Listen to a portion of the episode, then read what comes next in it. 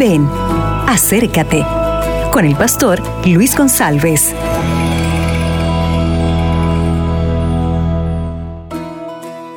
Hola, ¿qué tal?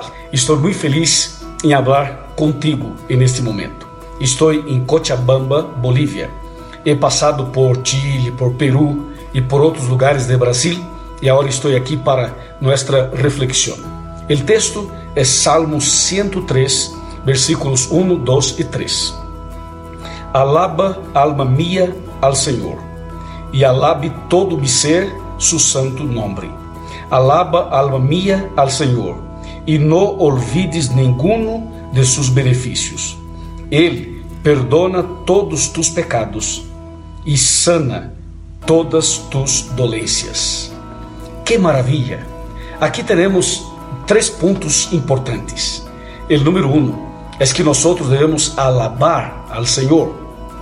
Nuestra vida, nuestras atitudes, nuestra manera de vivir deve ser uma forma de alabar e exaltar al nome poderoso de nosso querido Deus. Uma vida de obediência, uma vida fiel a princípios bíblicos, uma vida unida com a família e dentro dos princípios del amor. Isto exalta e alaba a nosso querido Padre. Por lo tanto, ame al Senhor, ame a sua família e ame a seu prójimo.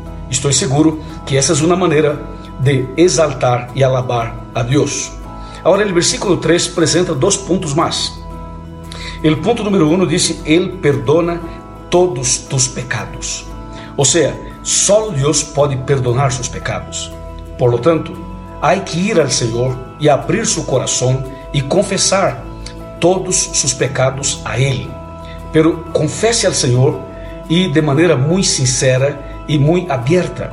O Senhor está disposto a perdonar todos os pecados. Não importa qual foi o pecado, se há arrependimento, se há confissão, o Senhor, através de Cristo, perdona a ti e perdona totalmente o que passou e te dá poder para seguir vivendo uma vida de obediência.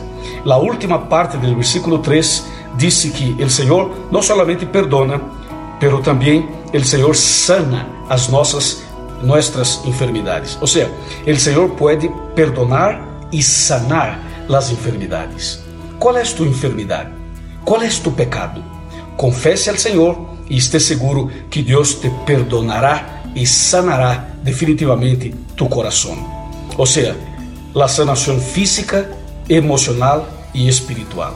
Que Deus te bendiga e que tenha um dia lleno de bendições del Padre Celestial. Amém. Acabas de escuchar Ven, acércate con el pastor Luis González.